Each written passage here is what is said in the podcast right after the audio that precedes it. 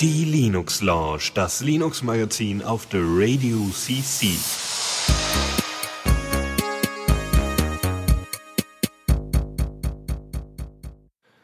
Und damit willkommen zur Linux Lounge. Äh, ja, Dennis ist mal wieder da und ich, der Lukas.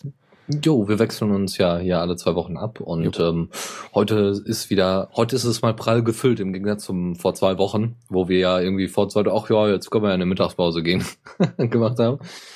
Ähm, deswegen äh, würde ich sagen, starten wir auch gleich. Ja, ähm, eine Sache wollte ich noch kurz, so, sorry. kurz Ja. vorher sagen. Ähm, wir hatten ja letzte Sendung kurz, äh, etwas über Palava TV geredet, was ein eine Skype-Alternative in äh, mit, mit WebRTC war.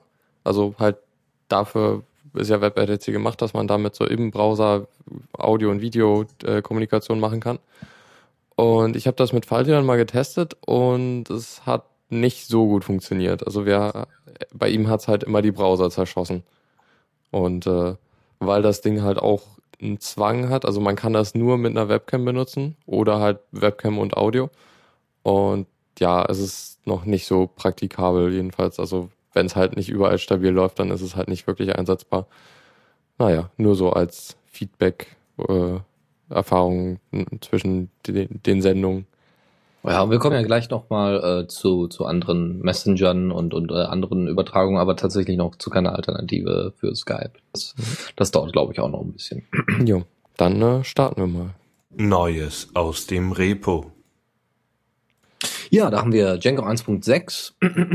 Wie ihr ja wisst, hoffentlich, wir haben es ja öfters mal erwähnt, unser Podcast-Portal basiert auf Django, äh, aber 1.4, das ist schon ein bisschen länger her, äh, dass es released worden ist. Und äh, 1.6 bringt unter anderem, weil das ist ja so, so ein Web-Framework für Python, ihr könnt da ähm, relativ einfach ähm, ein Projekt starten und ähm, dann kleine Web-Apps zusätzlich dazu packen. Und es ist auch so, dass so modular, dass man eben diese Web-Apps, äh, dass, dass jemand anderes Web-Apps schreiben könnte und ihr die teilweise übernehmen könnt, also wenn die dafür gemacht sind. Es gibt da extra ähm, eine spezielle Anleitung dafür, wie man solche Mini-Web-Apps macht. Das heißt, ich könnte ein Blog-System mir selber schreiben und könnte dann sagen, okay, da hat einer jetzt schon Podcast, äh, Podcast-Integration oder er ist, ja gut, RSS-Feed ist Standard, ja, nicht, ja doch, RSS-Feed ist so größtenteils standardmäßig drin und ähm, ja, ansonsten irgendwelche Zusatztools, die ihr haben wollt, äh, weiß ich nicht, Syntax-Highlighting oder sowas.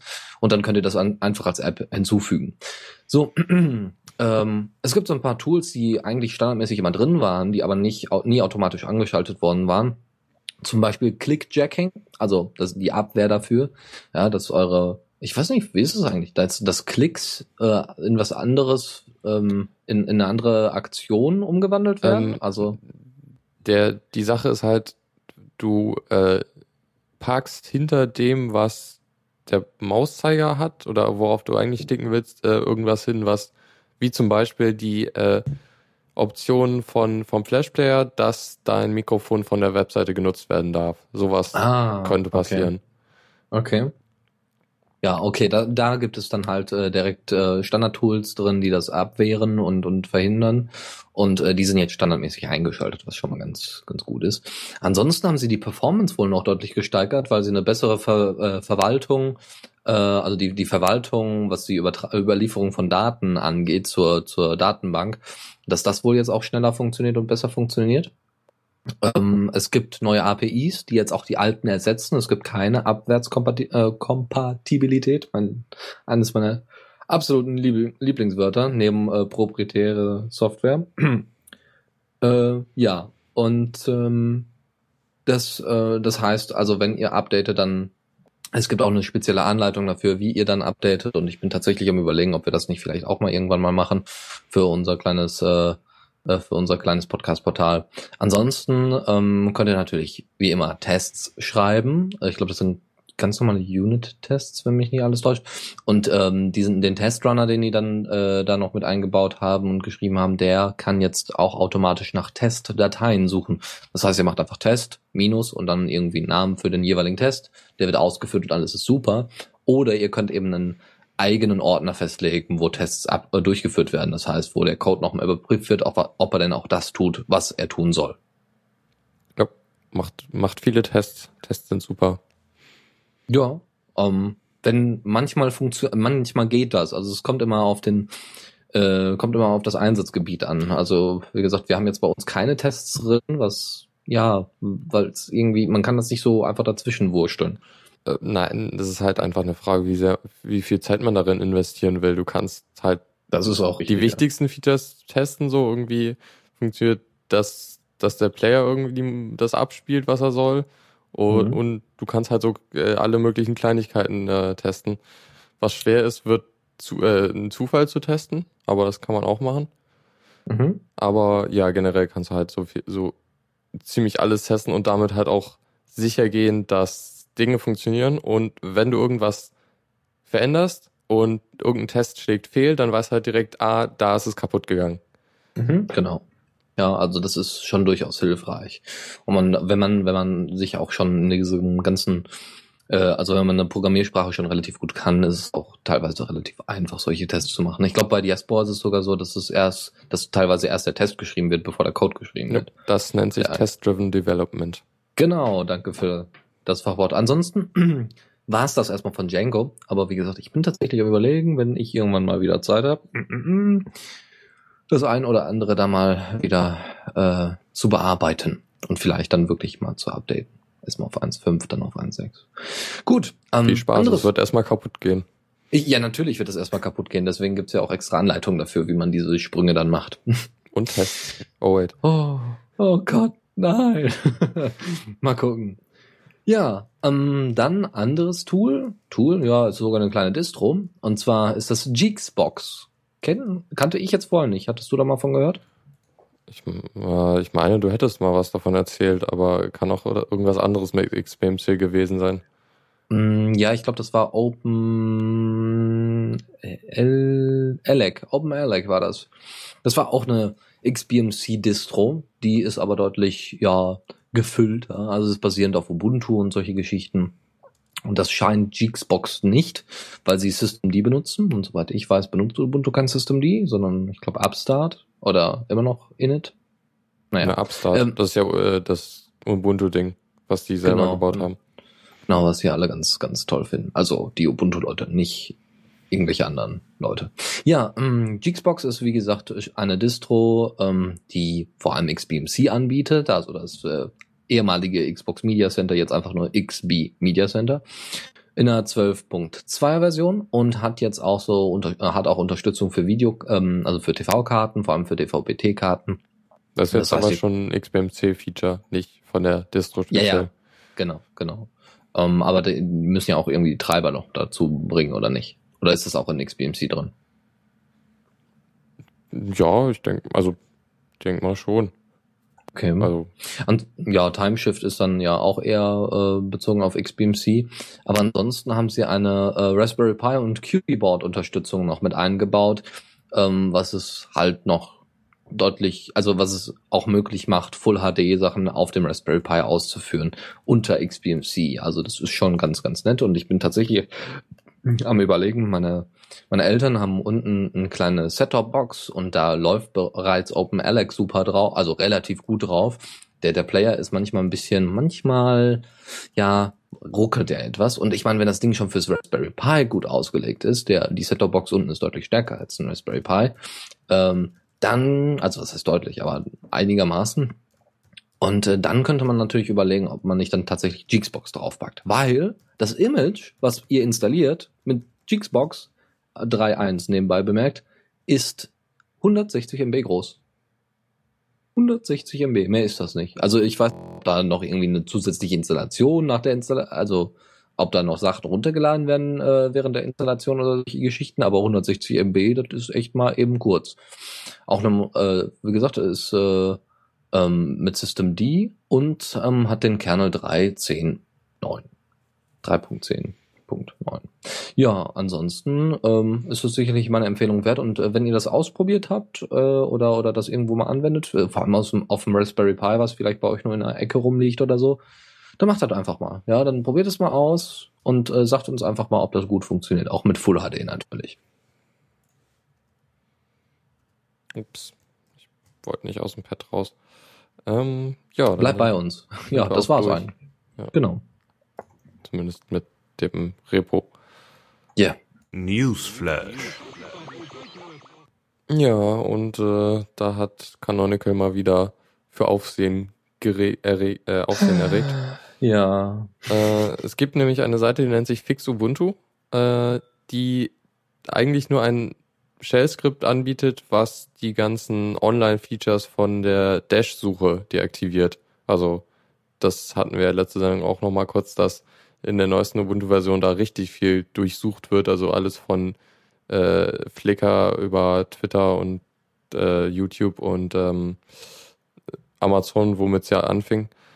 Und ähm, genau, das war halt eine einfache Seite, äh, Fix Ubuntu, die hatten irgendwie auch das Ubuntu-Logo da drin.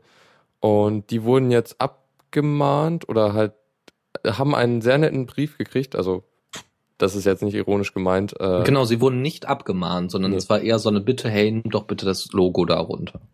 Ja, und, und eine andere Domain. Ursprünglich Mhm. wollten sie, wollte Canonical auch, dass die Domain halt äh, nicht mehr äh, genutzt wird, weil äh, ist ja auch deren äh, Trademark. Ähm, ja, das wurde dann halt ähm, von denen, also da ist halt auch die IFF hinter, weil einer, de, der Betreiber von der Seite ist halt Mitglied des IFF. Und ähm, Und das solltest du vielleicht nochmal kurz erklären, was die IFF macht. Also im Vergleich Electronic zur, Frontier Foundation. hm, genau, im Gegensatz zur Free Software Foundation zum Beispiel. Na, die sind eher so auf Bürgerrechte im Netz, kann man so sagen, glaube ich. Genau. Ähm, Als ja, die Free Software Foundation, die einfach nur sagte, ey, wir brauchen freie Software, weil das, das ist Gott gegeben, das muss sein. Ja, also, naja. Ähm, die haben sich halt, die haben dann halt gesagt, nee, also haben das halt von deren Anwalt abweisen lassen und äh, das Logo ist halt inzwischen auch weg. Und nach, das hat halt äh, doch für Aufruhr gesorgt und äh, Canonical und Mark Shuttleworth in seinem eigenen Blog haben sich dann halt entschuldigt dafür und äh, stellen sie, also haben es halt betont, dass äh, sie sehr restriktiv oder oder sehr sehr äh, offen mit ihrem äh, Trademark umgehen, also das Kritik zulassen und halt auch äh, eigentlich so gut wie niemanden halt abmahnen damit. Und sie haben sich jetzt auch damit zufriedengestellt, nur, dass nur das Logo entfernt wurde und die Domain darf weiter betrieben werden. Ähm, was ich noch interessant fand, äh, Shuttleworth hat gesagt, es wäre ein Fehler eines Mitarbeiters gewesen. So schön, Mhm. ja, wälzt mal Ja, ja, das genau. Problem auf, ein, äh, auf eine andere Person. Ähm, und erinnert wollen, mich an einen anderen großen Skandal, der was mit rechtem Gedankengut zu tun hatte, aber andere, anderes Thema. Oder äh, Drohnen. Egal. Ähm, was wollte ich gerade sagen? Naja, ähm, was er noch gesagt hat, äh, er hat sich, also er hat das zurückgenommen, was er äh, über die Kritiker von äh, Mia gesagt hat, also die Geschichte mit der Tea Party. Äh, das hat er dann im gleichen Blogpost, wo er sich entschuldigt hat, äh, halt auch zurückgenommen. Ja, und außerdem hat er sich noch dafür entschuldigt, dass er damals Klingelmännchen bei sich in der, im Dorf gemacht hatte und ähm, ja, dass er damit eine alte Dame verschreckt hat. Also es ist, ja, es ist mal wieder Ja. viel zurückrudern. Ja, also, weiß ich nicht. Der ist eigentlich die ganze Zeit nur am Paddeln, ja. Der, Mhm. der schwimmt sowieso die ganze Zeit. Ich meine, äh, eins kann Shuttleworth echt nicht. Und das ist mit, mit der Community umgehen. Also, das kriegt der Typ einfach nicht auf die Kette. Ja, ja. Also, der kann keine ordentlichen Blogposts schreiben, die irgendjemand mal versteht. Ne, Und wo er dann eben nicht zu viel erzählt und auch nicht zu wenig, ja, weil sonst gucke ich mir so einen Blogbeitrag an. Und er kriegt es nicht hin, seine Leute in, ja gut, kann, kann tatsächlich, ich will ihm da nicht mal was Böses unterstellen, dass, dass er jetzt äh, da gesagt hat, hier, da, da ist jemand bei Fix Ubuntu und die wollen uns alle, müssen wir die jetzt da zerstören. Ja, also indem wir denen nämlich das Logo wegnehmen. Äh, das ein Fehler vom, vom, vom Kollegen gewesen sein kann, das glaube ich sogar. Aber ähm, ja, ist trotzdem irgendwie nicht, also auch Leute extra dafür abzustellen, das Internet zu durchsuchen und zu sagen, nee, das dürft ihr aber nicht. Finde ich sowieso ziemlich banane, aber das müssen die ja wissen. Mhm. Ja gut, dann würde ich das Thema auch mal ruhen lassen. Ja, gab halt riesen Terz darüber und die Tea Party Geschichte, das war ja eher, ja, ein großer Witz. Gut, äh, ein großer Witz ist inzwischen GTK auch. Nein. Doch, doch, finde ich schon. Also das ist, äh, es ist schon echt grenzwertig, finde ich. Also Äh, dauernd, dauernd verwechsel jetzt nicht GNOME mit GTK. Das ist schon ein Unterschied. Ja, ja, das ist schon richtig, ja. Äh, das GIMP Toolkit äh, GTK plus 3 ähm, gibt es jetzt auch für Windows. Äh, das gibt Zweieinhalb- schon länger für Windows. Das ist jetzt nur Ja. die dritte Version, die jetzt auch für Windows verfügbar ist, oder? Genau. GTK, deswegen hatte ich ja gesagt, GTK plus 3 gibt es jetzt auch für Windows. Ähm, aber diese Woche, also exklusiv diese Woche, nur mit nur für das 32-Bit-System. also äh, aus dem einfachen Grund, also es ist so, ähm, die haben jetzt zweieinhalb Jahre dafür gebraucht, GTK plus 3 ähm, auch für Windows äh, anzubieten. Ne? Vor zweieinhalb Jahren gab es das schon für Linux, das war alles gar kein Problem und ähm, ich weiß gar nicht, ob GIMP schon auf der aktuellsten GTK-Version ist. Ich glaube noch nicht. Ja, aus dem, Natürlich, eben ja. aus dem, ja, oder? Weil weil es nicht verfügbar ist, wahrscheinlich einfach. Genau, weil es eben auch unter Windows nicht verfügbar war. So, und jetzt haben äh, die, die Windows, ähm, die Windows-Unterstützung war schon länger verfügbar, schon seit 3.4. Wir sind jetzt, glaube ich, bei 3.10, wenn mich nicht alles täuscht. Oder 3.6. Irgendwie, ich gucke gleich nochmal nach. Ähm, und äh, da war es dann so, äh, dass äh, dann das aber nicht offiziell gemacht worden also gemacht wurde, sondern wurde dann gesagt, ja, wir haben schon Windows-Unterstützung und das läuft alles schon ziemlich, ziemlich gut, aber noch nicht perfekt und deswegen machen wir da, wir sagen schon mal, ihr könnt eigentlich schon hier äh, GTK äh, plus 3 auf äh, Windows benutzen, das ist kein Problem, aber ähm, ja, wir machen es halt noch nicht offiziell. Und, aber die meisten haben es dann halt auch einfach nicht gemacht, weil sie ja keinen Bock mehr drauf hatten. Ähm, und wie man ja auch in letzter Zeit gehört äh, hat, ähm, switchen die ganzen Leute von äh, GTK 2 äh, eher zu Qt. Äh, Qt. Ich was Und- verpasst oder war es eigentlich nur äh, hier äh, Wireshark? Oder Ähm, wie, ich- wie das Ding hieß? Ich will mal an LXDE erinnern, die äh, ja gleich ein ganz neues Projekt gegründet haben mit äh, Razer Qt und jetzt LXDE Qt Ja, äh, Das, zusammenbauen. das wären zwei. Ich Ja. sehe jetzt noch nicht die Massen. Naja, ich höre, ich, ich äh, habe aber auch äh, schon in der Diaspora-Community von Leuten gehört, die sich eigentlich mal mit GTK beschäftigen wollten und dann gesagt haben, nee, das ist also die Dokumentation, und so- also GTK Plus vor allem auch, ne, alles zusammen, ähm, dass die Dokumentation wohl ziemlich kacke ist und dass es irgendwie nicht ordentlich Support in, in irgendeiner Form gibt und das ist wohl sehr problematisch, zumindest für das äh, für die neue GTK-Version oder GTK Plus-Version ebenfalls. Und dass das eben ein bisschen problematisch ist. Außerdem, weil es so ressourcenintensiv ist, switchen halt sehr viele auf Qt. Kann ich auch verstehen. So, wie gesagt, Jedenfalls ja. bei GIMP habe ich gerade mal nachgeguckt. Äh, Port to äh, GTK 3 ist äh, Work in Progress und äh, Platz 3 auf der äh, Pri Priority List von neuen Features. Oh, cool. Und übrigens ist jetzt die aktuelle Version 3.6.4, äh, in der jetzt der Windows Support bei ist. Und wie wir gerade ja schon gesagt hatten, in 3.4 war bereits äh, die Windows und die Angabe zumindest, äh, dass Windows unterstützt wird, drin. Also es ist schon, weiß ich nicht, sie haben jetzt glaube ich zwei, zwei, nee, ja, also ein ungefähr ein Jahr gebraucht, um das dann auch offiziell veröffentlichen zu können. Aber wie gesagt, erstmal nur 32-Bit und äh, nach Angaben der Entwickler wird es dann Ende dieser Woche nochmal eine Version geben oder beziehungsweise wird dann wird dann die ganze Geschichte dann auch nochmal für 64-Bit-Systeme geben. Äh, ja. ja, sie waren wohl mit der 64-Bit noch nicht so ganz fertig und sie wollten aber schon mal was releasen, aber das finde ich irgendwie, also das kann ich nicht so ganz verstehen. Ich meine, sie haben ein ganzes Jahr gesagt, nee, das ist alles noch nicht so fertig, dann hätten sie die Woche auch noch warten können. Aber nun gut, dann wisst ihr halt Bescheid, falls ihr mal mit dem Toolkit arbeiten möchtet. Aber 64-Bit ist irgendwie unter Windows gescheitert, habe ich so das Gefühl. Also Firefox Unter- gibt's nur noch in 32-Bit. Ja, Äh, Steam, ich glaube, da ist so ziemlich alles äh, 32-Bit. Ja, Die das nutzen liegt irgendwie alle den, den Compatibility Layer. meine Güte, okay, das ist ja echt heftig. Aber das, das ist mir auch aufgefallen. Gut, wir haben jetzt hier in, ich habe jetzt vor kurzem meinen Eltern äh, ein Linux Mint aufgesetzt, ein Dual Boot mit Windows XP und Windows XP hat äh, trotz gutem Intel Core 2 Duo Prozessor, ob, der 64-Bit auf jeden Fall kann, ähm, ist das trotzdem die 32-Bit Windows Version. Ja, und das ist, ja, weiß ich nicht, es haben einfach wahrscheinlich immer noch zu viele XP. Ja. Man weiß es nicht. Oder die, oder die Leute wissen es nicht besser. Ja, es gab ja damals ja. Ähm, das Angebot von Windows 7, also ab Windows mhm. 7, wo sie gesagt haben, hey, wir machen so einen Mischmasch aus 32 und 4, äh, 64. Ja, das gibt's als Gesamtpaket, das kostet dann 20, 30 Euro mehr. Und dann haben die meisten gesagt, okay, ich weiß nicht, was mein Prozessor hat, also nehme ich einfach die 32-Bit-Version funktioniert. Ja, ich glaube, ich meine, die Computer werden schon mit 64-Bit inzwischen ausgeliefert. Ja, unter Windows 8 sowieso. Mhm. Ja, aber Windows 7 ja, halt, da war das noch ein bisschen Windows was anderes. 7 64-Bit hat 60 Prozent. Gegen Windows 7 wahrscheinlich 32-Bit 13 Prozent. Also ist schon recht wenig eigentlich. Mhm. Ja, okay, das war jetzt das Toolkit und äh, jetzt switchen wir mal vom, ja, auch wenn GNOME bezogen, ja, obwohl GIMP, naja, egal, GTK, ähm, switchen wir mal zu einer anderen Oberfläche, nämlich X-Face. Da gibt's eine neue, schöne News, finde ich persönlich.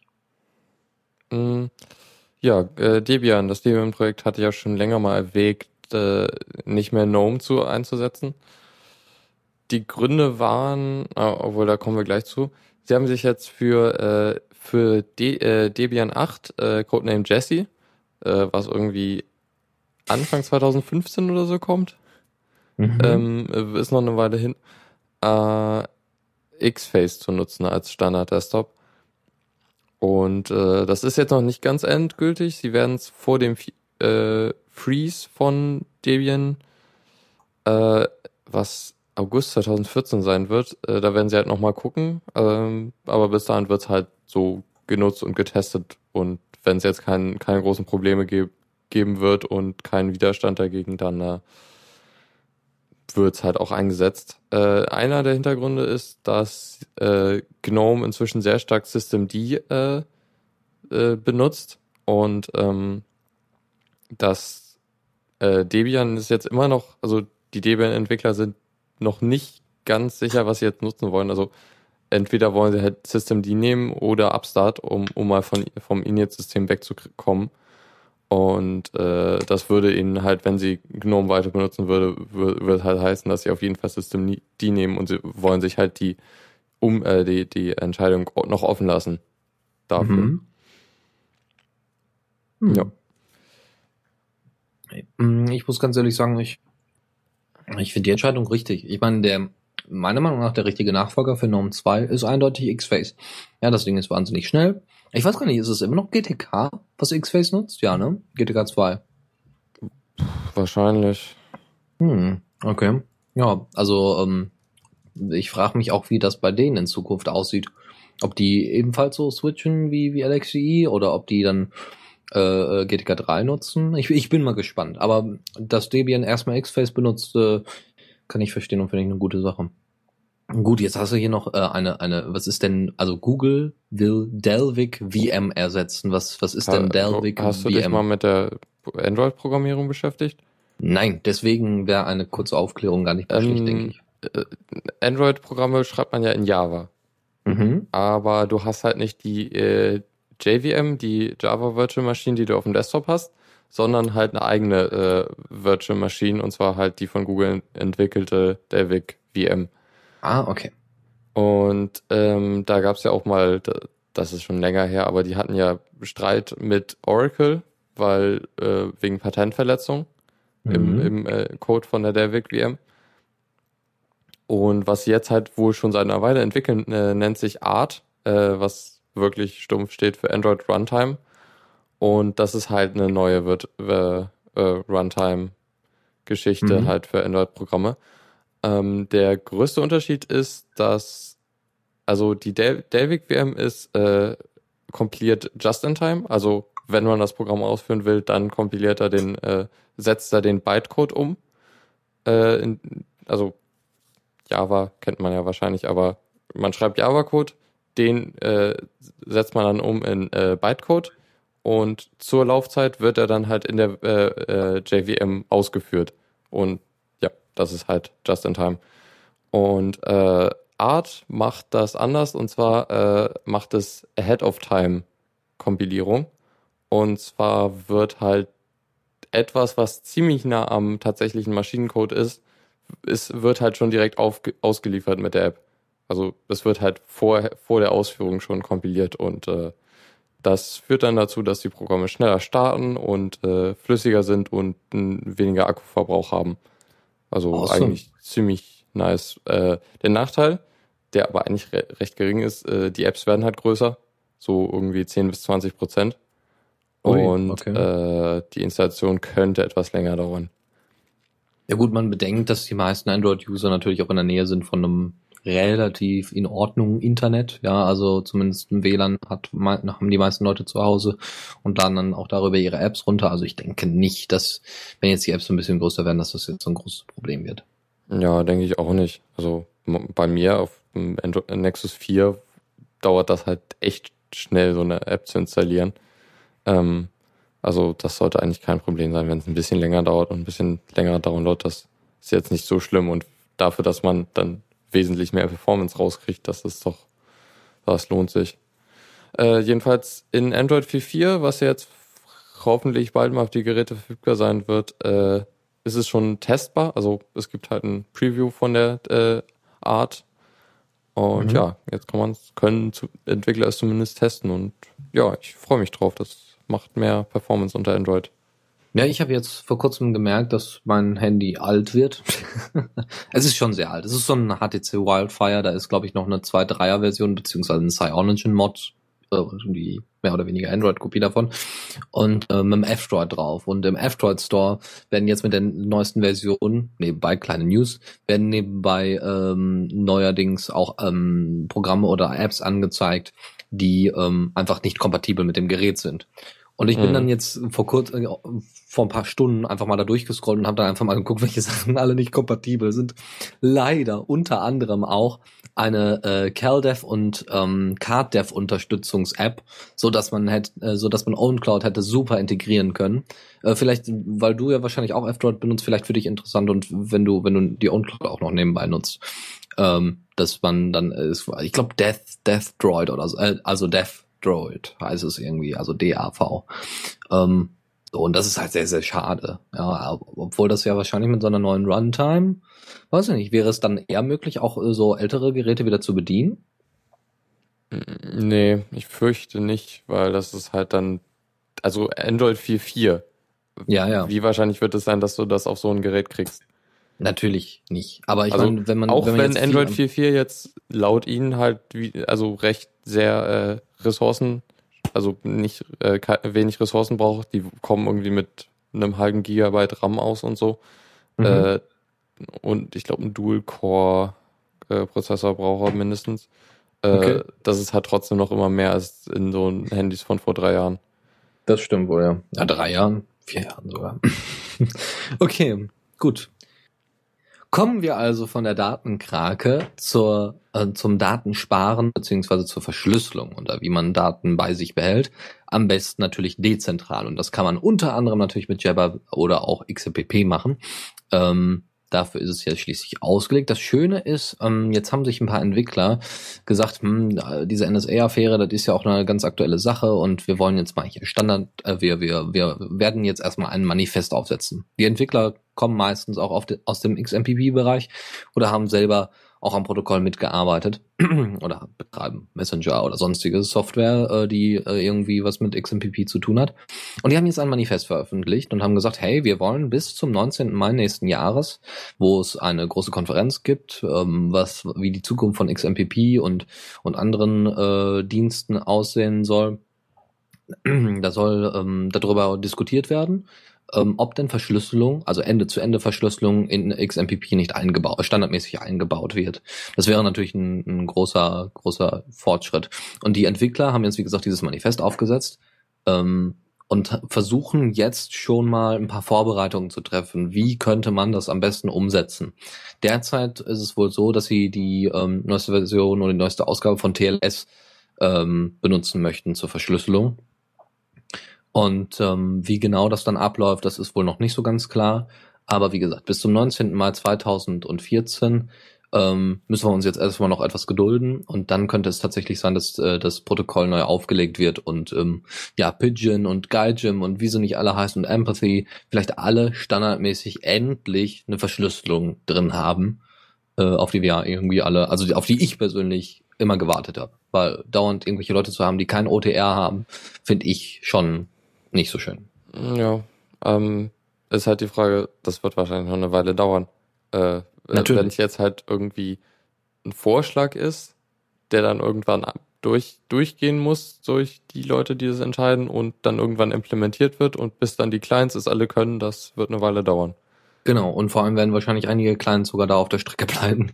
Das kann ich und vor allem die ganzen Jabber-Server, die müssen sich ja auch alle updaten. Ja, das dauert dann auch noch mal ein bisschen.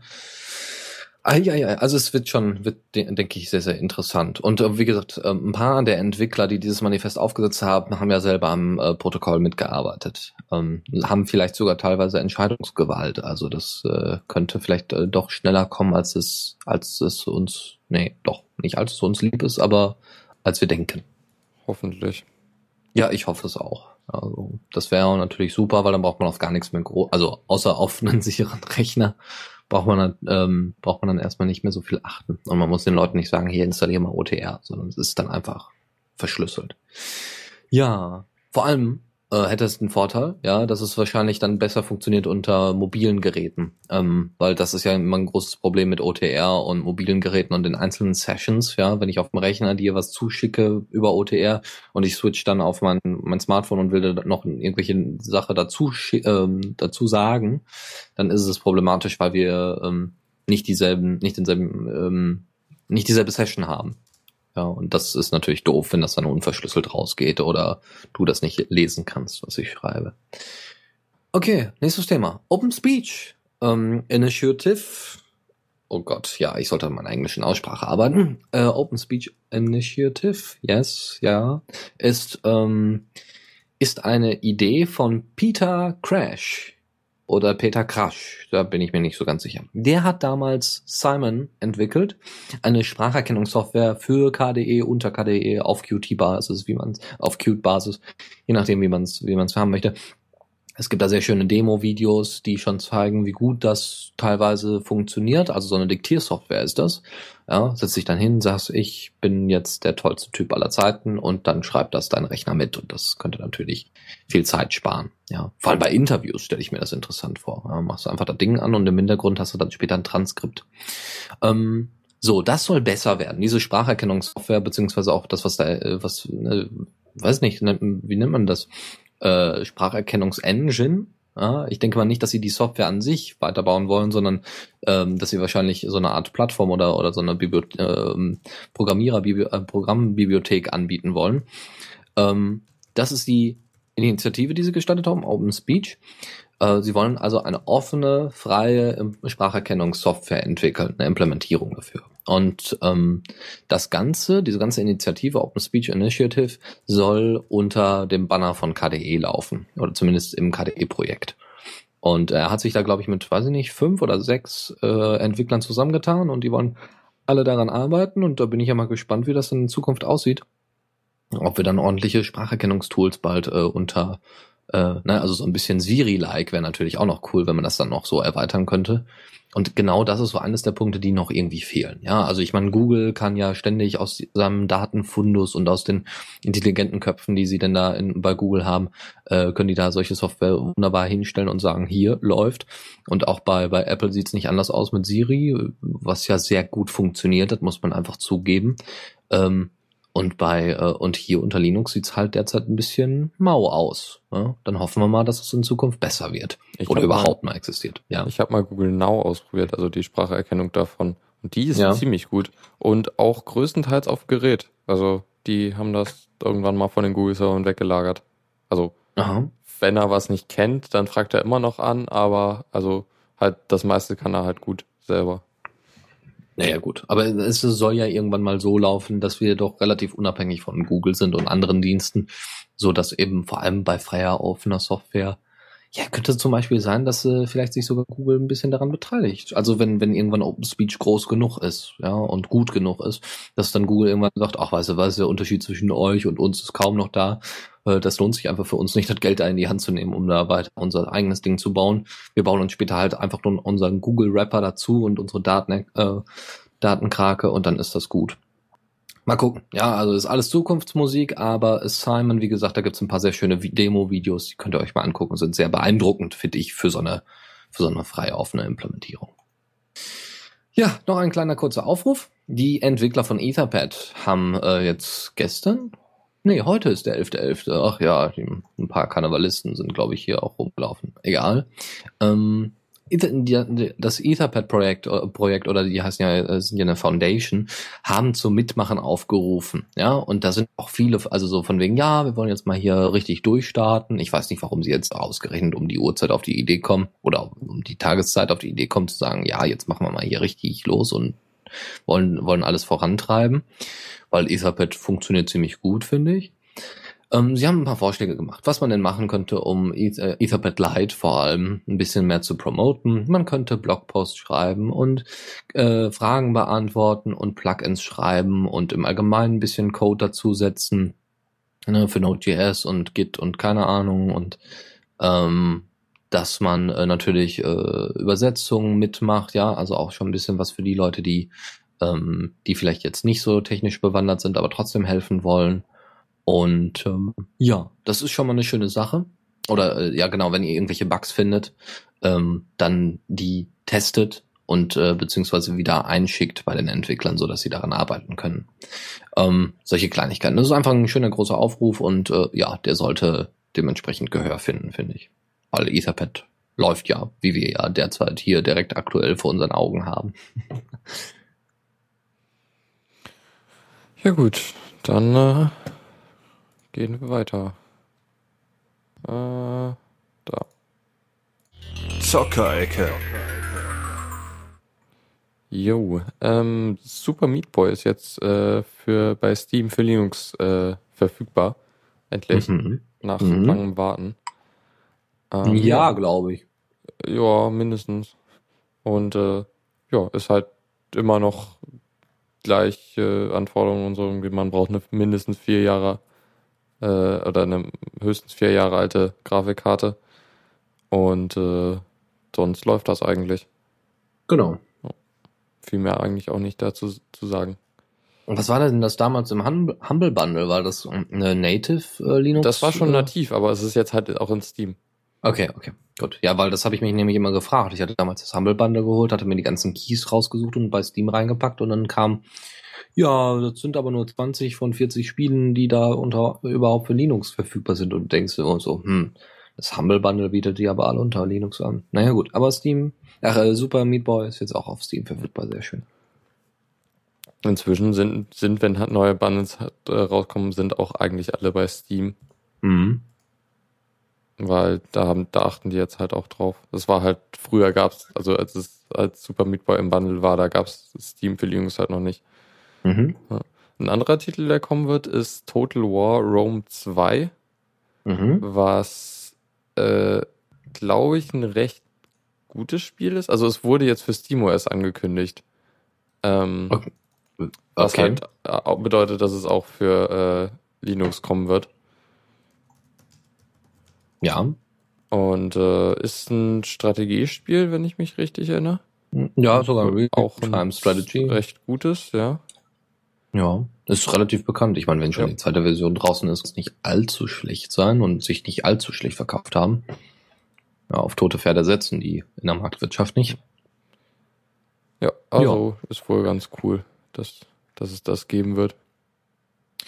Ja, aber jetzt gibt's ja auch ein paar mehr Details, wo du gerade SteamOS angesprochen hast, ein paar mehr Details zu den zu der eigentlichen Steam-Box oder Steam-Machines, wie die, wie sie ja heißen.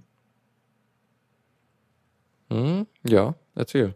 Ach so, ja, ich habe jetzt nicht so viele Details, aber ja.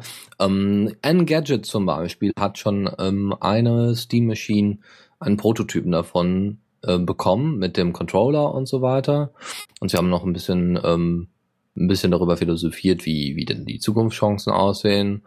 Also es ist wohl alles sehr beeindruckend. Es gibt wohl noch ein paar Problemchen natürlich. Äh, und ähm, ist auch auf der äh, CES 2014 dann nochmal besser vorgestellt werden. Aber im Großen und Ganzen sehen Sie schon Möglichkeiten, dass es in Zukunft andere ähm, Plattformen vom Markt vertreiben wird. Nicht im Sinne von jetzt unbedingt die PlayStation 3 oder Xbox äh, One, Aber ähm, zumindest ist es, sagen wir mal, ein Konkurrent eher im Preissegment der Wii, je nachdem, welche, welche Kosten man für so eine Steambox auf sich nehmen möchte. Und äh, dass es eher Windows als äh, Spieleplattform vertreiben wird vom Markt.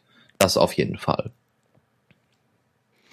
Ja, wenn es denn, dann müssten halt alle, alle die großen Titel auf der Steam-Maschine laufen. Das Mhm. ist halt so die Bedingung.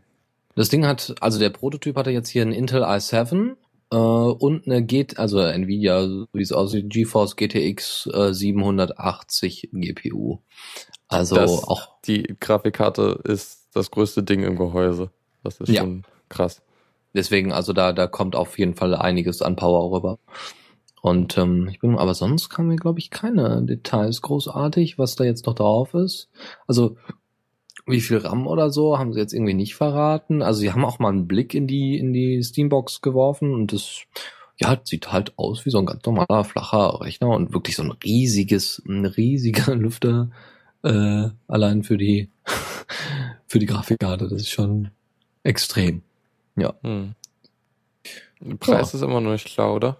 Nee, nee, natürlich nicht. Das werden sie auch, glaube ich, also da sind sie, glaube ich, ganz marketingtechnisch, gehen sie da voran und sagen, ähm, nö, erstmal gar nichts. Erstmal sollen die Leute wissen, dass es das gibt, dass sie sich darauf freuen können und dann ganz am Ende sagen wir mal, wie viel das kostet. Mhm. CES 2014 soll wohl das Ding sein und Next Holiday. Also in einem Jahr ungefähr. Genau. Ja, da bin ich ja mal gespannt. Ansonsten, ähm, ja, äh, freue ich mich persönlich sehr drauf, auch wenn ich mir wahrscheinlich keine ein, ein, ähm, keine anschaffe. Aber ich hatte noch irgendwie was, glaube ich, vergessen. Genau, genau. Ähm, das, das passt eigentlich sehr gut. Haben ja gerade über die ganz große Grafikkarte da drin geredet. Ähm, der Punkt ist, dass äh, wohl ein, ein Test, wo noch nicht mal klar ist von wem, aber es ist, ist äh, bei OMG Ubuntu war das hier, da hat man mal, ähm, ah genau, hot, hothardware.com, die haben mal ähm, Ubuntu auf einem Rechner ausgeführt und dann ähm, quasi so SteamOS simuliert und dann einfach mal versucht zu zocken und das getestet und Windows 8.1 dagegen gesetzt. Alles natürlich 64-Bit. Sie haben von Ubuntu 13.04 benutzt. Da ist eine SSD verbaut. Das ist jetzt kein normaler Rechner. Also da ist ein 16 GB RAM drin, da sind 240 GB SSD drin. Da ist ein äh, Intel Core i7 Haswell Prozessor drin. Und ähm, sie haben das alles mal so gegenübergestellt und haben herausgefunden, dass Linux Grafiktechnik, also von, von, der, Gra von, von der Power her äh, und, und von dem, was, was es so auf dem Bildschirm bringt, äh, wunderbar mit Windows äh, mithalten kann, durch, eben durch die neuen äh, GPU-Treiber. Sie vergleichen das ja explizit mit Windows 8. Gab es da irgendwie gr- krasse Verbesserungen im Vergleich zu Windows 7? Mm, ich glaube nicht. Nee, ich glaube eher, dass es, ja, dadurch, dass es einfach stand, standardmäßig 64-Bit ist und ich glaube nicht, dass das jetzt, dass das jetzt den großen Unterschied macht. Nee, Mhm. aber weil du kannst ja unter Windows 8 trotzdem die ganz normalen Spiele auch spielen, wenn dein Rechner schnell genug ist, dass er Windows 8 als auch ähm, ganz normal Steam ausführen kann. Mhm. Ja, aber das ist doch schon mal, finde ich, sehr, sehr schön zu hören. Und ich denke, das wird, also klar, das ist jetzt natürlich ein Testrechner gewesen, 16 Gigabyte RAM. Ja, aber ich glaube, um das zu testen, ohne dass es irgendwie Einfluss auf das eigentliche System und das Spielerlebnis hat, wenn du da testest, äh, das, ähm, das haben sie damit dann, glaube ich, ganz gut abgerundet. Ja.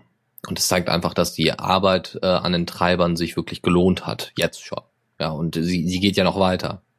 Und sie will, ja, bis zur Unendlichkeit. Okay, wir gehen noch ein bisschen weiter in den Spielen. Zwei Spiele noch, und zwar Zero AD. Die haben endlich das Crowdfunding beendet. Sie haben leider nur 20 Prozent äh, des eigentlich erreich zu erreichenden Betrags reinbekommen, bekommen das Geld aber trotzdem und haben äh, nennen es trotzdem einen Erfolg, trotz der in Anführungszeichen nur 20 Prozent. 33.000 Dollar.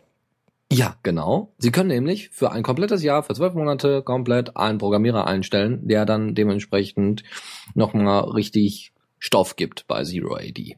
Ähm, was ich vorher nicht wusste, oder bezieh beziehungsweise einfach nicht, nicht großartig dran gedacht habe, äh, die Geschichte von Zero AD. Zero AD war ursprünglich eigentlich ähm, ähm, äh, ein Mod für Age of Empires, eine etwas ältere Version natürlich. Und irgendwann wollten die, ähm, die Modder ein komplett neues äh, also ein paar neue Features mit einbauen, was aber das Spiel nicht hergab oder die Modding-Möglichkeiten nicht hergaben. Und somit haben sie das äh, Spiel damals dann komplett neu aufgelegt und als eigenes Spiel quasi vermarktet und verbreitet und dann äh, 2009 ähm, als Open Source großartig veröffentlicht, so dass mehr Leute dran arbeiten können. Äh, aber insgesamt, das ist, äh, wie viel? 33.000 noch was?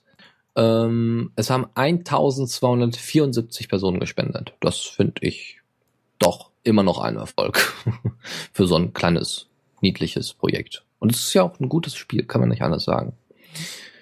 Wo ich jetzt nicht so ganz genau weiß, ob das ein gutes Spiel ist, weil ich kein Fußballfan bin, überhaupt nicht. Ich kann damit überhaupt nichts anfangen, aber es können wohl wahnsinnig viele Leute auf Steam was damit anfangen. Football Manager 2014. Endlich auf Steam und für Linux und alles super und toll und keine Ahnung. Ist jetzt schon Platz 4 des, äh, der beliebtesten Spiele auf, auf Steam. Also, ne, hat schon Impact. Und sie haben jetzt in der, der neuesten Version auch mit der Unterstützung von Linux, also äh, haben sie noch zusätzlich ein paar Features mit eingebaut. Jetzt äh, kann man auch seine Spielstände in der Cloud speichern. Ist natürlich kein Open Source Spiel, aber wir erwähnen es trotzdem mal. Ähm, sie haben Steam Workshop Unterstützung, das heißt Modding ist äh, deutlich einfacher. Und es ist sogar, also das Spiel scheint wohl so bekannt zu sein, dass sogar Vereine, unter anderem aus England, einer, den sie da als Beispiel haben, äh, tatsächlich einen Vertrag mit dem, mit dem, mit dem Entwicklerteam und dem Publisher abgeschlossen haben, dass sie die Daten aus diesem Football Manager benutzen dürfen, um neue Spieler zu finden. Also die suchen tatsächlich über den Football Manager 2014 suchen die neue Spieler, die sie vielleicht bei sich in die äh, in den Verein bringen nehmen können. Also sie benutzen das äh, quasi wie wie Fußballstar Scout mäßig. Und ähm, das finde ich schon sehr beeindruckend, dass so ein Spiel sogar ähm, wieder rückwirkend auf sein reales Pendant äh, Einfluss hat. Hm, witzig. ja, das wär's. Also ich meine, ja gut, Football Manager 2014 ist jetzt nicht, hat mich jetzt auch nicht so weggeflasht, aber äh, vielleicht gibt's ja tatsächlich ein paar äh, Fußballfans bei euch und ähm, könnt ihr mal einen Blick reinwerfen. Hm, Spiel für Spiel. Es wird immer mehr. Ja, ja, und es werden, es werden noch in Zukunft viel, viel mehr werden mit äh, SteamOS. Das wird alles so super und toll. Ah, schön. Dann äh, gehen wir mal ins Terminal. Kommando der Woche. So. B BTC Top. Genau. Top kennt ja jeder. Oder H-Top kennt auch jeder. Aber BTC ist die Abkürzung für Bitcoin. Und äh, BTC Top ist dann quasi die Übersicht, eine Wechselkursübersicht über äh, den derzeitigen Bitcoin-Stand, also wie derzeit der Kurs für Bitcoins in den verschiedenen Währungen ist. Dieses ganze kleine Tool ist in Go geschrieben und sieht wohl ganz witzig aus im Terminal und das könnt ihr auch einfach schön ausführen und Spaß dran haben. Ja, und äh, ja, wer jetzt Bitcoin benutzt, Ansonsten gibt es noch ein anderes Tool, was vielleicht für mehr Leute interessant sein könnte, und das ist Glances. Ist, glaube ich, in Python geschrieben, wenn mich nicht alles täuscht. Ich muss gleich nochmal nachgucken. Und ist ein sehr cooles Tool, um eine allgemeine, super, mega Systemübersicht zu bekommen. Also es ist so ein bisschen, als hätte man Top und äh, die ganzen die ganzen äh, äh, Fühler und Sensoren und Taster, äh, also nee, nicht Taster, aber ähm, Sensoren an, äh, was Temperaturanzeigen angeht, alles zusammengeschmissen in eine Übersicht und ähm, ja, äh, kann dann sich das eben angucken. Es ist auch so, dass wenn bestimmte Temperaturen äh, sehr hoch sind, dass dann ähm, das dementsprechend rot markiert wird, ob das gut oder schlecht ist. Oder eben gelb, ja. Und wenn alles gut ist, ist alles grün markiert. Ihr kriegt eine extra Liste auch von den Programmen, die gerade laufen, ähnlich wie Top, wie gesagt. Und ähm, eben nochmal so ein paar, was, was gerade für Anrahmen verbraucht wird und so. Und das eben alles sehr einfach und schnell. Könnt ihr übers AOR installieren oder einfach schön äh, übers Git ziehen. Ähm, HTOP ist ja auch was eigentlich ziemlich cool ist. Was hat das jetzt besser?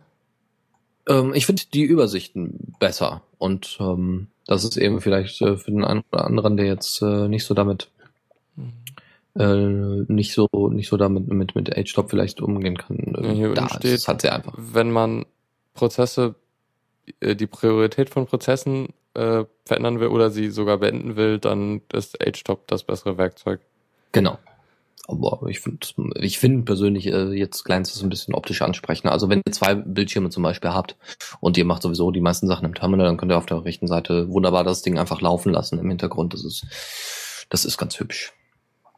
Ja, das wär's zumindest von den Kommandos her. Ju. Äh, Button. Tipps und Tricks. Joa. Ja, ja, ja, ich dachte, du kannst jetzt hier noch so großartig, ich will jetzt hier nicht hier ganze durchreden, kannst ja auch hier so ein bisschen Übergänge machen, aber ist Uh, auch das sind nicht so deine das Themen. Ja gut, dann, dann, dann wieder weiter drauf los. Und zwar hat äh, Mark de Korps einfach mal, äh, ist eigentlich ein deutschstämmiger, glaube ich, ähm, auf Diaspora vor zehn Tagen einfach mal gepostet, hey, ich würde gerne mal so eine Sammlung lostreten mit dem Hashtag Must Have Linux Apps. Und er hat da schon ein paar Sachen gesammelt, unter anderem Xornal auf ähm, äh, Xornal auf, äh, auf Android, dann gibt's Gobby, dem, äh, den, den haben wir, glaube ich, mal sogar getestet oder wollten zumindest mal testen. Das ist ein ähm, quasi eine native Etherpad-Alternative, ja, also man kann kollaborativ mit anderen Leuten anfangen an äh, Was es schon seit Ewigkeiten gibt. Der Nachteil ist halt, man muss ein Programm installieren. Genau, genau das. Und nicht jeder kann das bedienen und so. Und äh, vor allem funktioniert es eben ganz gut im LAN. Ja, also für solche Angelegenheiten ist das wohl sehr gut, dass man nicht gleich einen Webserver aufsetzen muss. Ja, das muss man auch immer überlegen. Ich meine, musst du extra einen Webserver dann für Etherpad aufsetzen oder Node.js? Einer, nicht alle. Das ist richtig, ja. Ja, gut. ähm, ja, dann Mirage und noch so ein paar Sachen. Emacs, FB Reader, um E-Books zu lesen, Back in Time als Backup. Ähm, Dead Beef Audio Player und noch ganz, ganz viele andere. Und wie gesagt, ihr findet dann in den Kommentaren zu diesem Beitrag, den wir dann in die Show Notes verlinken, findet ihr nochmal die ganze Liste der, der Applikationen, die wir jetzt gerade erzählt haben. Und eben unter dem Hashtag findet ihr wahrscheinlich nochmal mehr. Äh, Das als kleiner Linktipp und noch ein anderer Linktipp. Auf opensource.com hat mal ein äh, Autor mal ein bisschen beschrieben, wie er denn unter Linux Bücher schreibt. Und wenn ihr jetzt die kreative Phase eures Lebens habt und denkt, boah, jetzt fange ich endlich mal mein Buch an, wollte ich schon immer mal machen, dann könnt ihr das tun. Gibt da einen kleinen Einblick, wie dieser es macht und dieser Autor es macht und er benutzt da wohl XML teilweise und äh, benutzt äh, dann auch Mischmasch aus SimpleNote und Google Docs und Drive um seine Informationen und seine Notizen alle zusammenzukriegen. Und ähm, es gibt wohl auch noch ein paar andere Beiträge zu dem Thema. Das heißt einfach Publishing the Open Source Way und das könnt ihr euch, wie gesagt, wie gesagt auf opensource.com mal genauer ansehen. Der Beitrag ist unter Creative Commons by SA, was Ähm, ziemlich cool ist. Ja. Noch ein Hinweis zu Gobby. Äh, das braucht auch einen Server. Ah, und ja, eine Client-App. Ach Gottchen, ja gut, dann, ach komm, dann mach doch weiter, Elisabeth. ja. Äh, ich habe, als du das mit, äh, mit der Anleitung reingetan hast, äh, habe ich noch, äh, habe ich mich erinnert an was, was ich vor einer Weile gelesen habe, und zwar äh, ein Artikel von Monoxid, den man ja vielleicht kennt aus Radio und Podcast und so, äh, und zwar äh, meine eigene kleine Dropbox. Und er beschreibt Mhm. darin, wie er mittels BitTorrent Sync, einem Raspberry Pi und äh, OwnCloud äh, halt eine Dropbox-Alternative gebaut hat Mhm. und halt so der ganze Weg von ja kennt kennt sich halt nicht so wirklich aus mit äh, mit so Linux-Konfiguration und so äh, bis dahin, dass das halt funktioniert. Okay, das ist cool, ja. Ja, allgemein Alternativen zu großen Playern wie ähm, Dropbox oder anderen Programmen. Da haben wir nochmal einen Link, äh, eine Linkliste für euch. Also ja, tatsächlich eine Linkliste. Ähm, 77 Open Source äh, ähm, äh, Alternativen für sehr, sehr teure Programme, wie zum Beispiel Microsoft Exchange und so. Ähm, das muss man natürlich vorher ausprobieren. Also ihr könnt es nicht einfach so ersetzen, aber ihr könnt es mal ähm, ausprobieren, ob es vielleicht äh, sogar einige Vorteile bietet, die eben ähm, die alteingesessene Software äh, nicht bietet. Also wir haben da zum Beispiel AutoCAD, ja, das das das typische oder CAD, weiß ich nicht, wie wie spricht man es am besten aus? Ich kenne. Free Free Free Cut. Okay, dann einfach FreeCAD. Ähm, FreeCAD ist äh, die Alternative dazu, zu AutoCAD. AutoCAD kostet irgendwie um die 5000 Euro oder sowas. Oder Dollar. Äh, InDesign von Adobe ist CS5. Äh, da gibt's, ähm, das ist so eher für, für Magazine und Bücher. Und wenn ihr da was sucht, was irgendwie ein bisschen einfacher zu handhaben ist teilweise, also ich habe Scribus mal ausprobiert, ist ganz nett. Ähm, und selber mal ein Buch schreiben wollt, ja, dann könnt ihr Scribus benutzen. Als Alternative zu InDesign. Und könnt, äh, ich glaube, ihr könnt sogar damit auch Magazine erstellen und nicht nur Bücher. Und natürlich altbewährt, der Vergleich zwischen Photoshop und GIMP ist natürlich auch drin. Es gibt da auch so ein paar sehr ulkige Vergleiche, dass FL Studios auch durchaus mit Audacity ersetzt werden kann.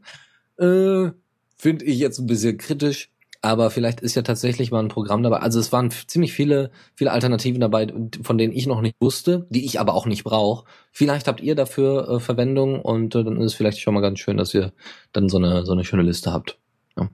Und ähm, ich denke, es macht eigentlich, hat eigentlich immer einen Vorteil, wenn man Open Source Software einsetzt, freie Software, weil äh, man kann eben selber noch ein bisschen mehr dran rumschrauben. Ja, ähm, anderes Türchen, Tool, eine, eine oder eher teilweise sogar eine Organisation, Projekt. Und zwar nennt sich das ganze Ding Kaltura oder Kaltura ist ähm, oder hat noch Unterprojekte, die sich mit äh, Videolösungen, äh, ähm, also Open Source Video, äh, ähm, Open Source Videolösungen beschäftigen. Also ihr könnt zum Beispiel, äh, es, also sie betreiben unter anderem äh, Plugins für Joomla und für Moodle und für das MediaWiki, ja, solche Kleinigkeiten in Anführungszeichen, also dass ihr quasi so eine Art Mini-YouTube oder eben auch, äh, ja doch, so eine Art Mini-YouTube auf eure, auf euer MediaWiki ziehen könntet. Sie bieten aber noch ganz andere Sachen an. HTML5 Video Player, sogar ein Video Recorder Widget, was ihr bei euch einbetten könnt. Und sogar ein Editor, sogar mehrere Editor, die ihr benutzen könnt einfach als Tageset runterladen und installieren. Ist schon ein bisschen älter teilweise, aber ihr könnt sie gerne mal wieder äh, mal, mal ausprobieren. Wie gesagt, vielleicht wird demnächst auch mal wieder ein bisschen was geupdatet da. So, ich versuche jetzt nochmal schnell hier durchzurasen. Es ist jetzt sowieso nicht mehr so viel. Und zwar Selex Red Poison ist ähm, 1401 ist veröffentlicht worden, ist eine kleine Distro, die allein mit der Tastatur benutzt werden kann. Und ähm, weiß ich nicht, gab es damals für den Commodore 64 eine Maus? Keine Ahnung. Okay, dann könnt ihr ganz Commodore-like ähm, anfangen, dann mit nur allein mit eurer Tastatur äh, euer System zu bedienen. Und äh, darauf ist Red Poison. Red Poison ist wohl die, der Desktop, den man dafür nutzen kann, äh, der das alles nur mit Tastatur macht. Und da äh, hab, ist das jetzt basierend auf Slackware. Das nennt sich ganze Celex Red Poison. Äh, dann, wie du gerade schon beschrieben hast, äh, ne, so eine Dropbox-Alternative mit BitTorrent Sync und OwnCloud. Hier gibt es mal eine Anleitung, wie man die OwnCloud auf seinem Raspberry installiert. Das ist einfach nur ein Link-Tipp. Ähm, wer eben da ein bisschen Probleme hat, dem soll das dadurch erleichtert werden. Und noch eine Kleinigkeit, du hast zwar ein Kindle, aber du hast, benutzt du den, den, den Amazon-Account eigentlich? Großartig? Mhm. Ja, zum Sachen okay. kaufen. Okay. Ähm, es gibt ja so ein, so ein Zusatzfeature im Kindle, dass du Sachen highlighten kannst. Das heißt, du kannst so Notizen ansetzen und, und Sachen markieren, die besonders interessant in einem Buch waren. Und diese Sachen werden meistens so hoch, also werden fast immer hochgeladen auf den ähm, Amazon-Server. Kannst du ausschalten. Okay, oh, gut zu wissen, gut zu wissen. Ja, ob es dann wirklich passiert, ist dann eine andere Frage, aber okay. Ähm, was ganz cool ist, ist, dass, ähm, dass es, es gibt dieses Tool, das nennt sich, äh, ja, das nennt sich einfach Highlights, äh, Kindle Highlights. Und damit könnt ihr ähm, diese Highlightings runterladen oder euch regelmäßig per Mail schicken. Was auch eine coole Sache ist. So könnt ihr die dann auch abspeichern. Ja, das heißt, ihr kriegt jeden Morgen, also weiß ich nicht, ihr habt am Abend noch ein bisschen euer Buch gelesen, habt eure Sachen markiert und dann am nächsten Morgen kriegt ihr dann per Mail einfach äh, die ganzen Highlights und könnt die dann euch bei euch irgendwo speichern. Als, weiß ich nicht, was besonders interessant war in dem Buch. Besondere Zitate, die ihr vielleicht auf Facebook posten wollt oder auf Diaspora. Oder auf Twitter. Das soll's gewesen sein. Mit Tipps und Tricks und auch mit dieser Sendung. Ähm, ja, sonst irgendwelche letzten Worte, Lukas? Ja. Haben wir noch irgendwas, was wir noch sagen müssen? Ich glaube nicht. Also ja, dann würde ich sagen, man hört sich in einer Woche wieder. Ja, Lukas, dann danke ich dir fürs... Morgen, nee, morgen ja. ist nichts. Mittwoch ist wieder Feierabend. Genau. Und ja. Ja, Lukas, dann danke ich dir fürs Stream mhm. und äh, dann äh, für, für, fürs Mitvorbereiten und allen da draußen fürs Zuhören. Und dann hören wir uns entweder in zwei Wochen oder in einer Woche, Dienstags zur Diaspora Night, nächste Woche. Jupp. Bis dann. Ciao, ciao. Ach, Tschüss. und äh, Ach so. bevor ich es vergesse, äh, gleich kommt noch die Machtdose vom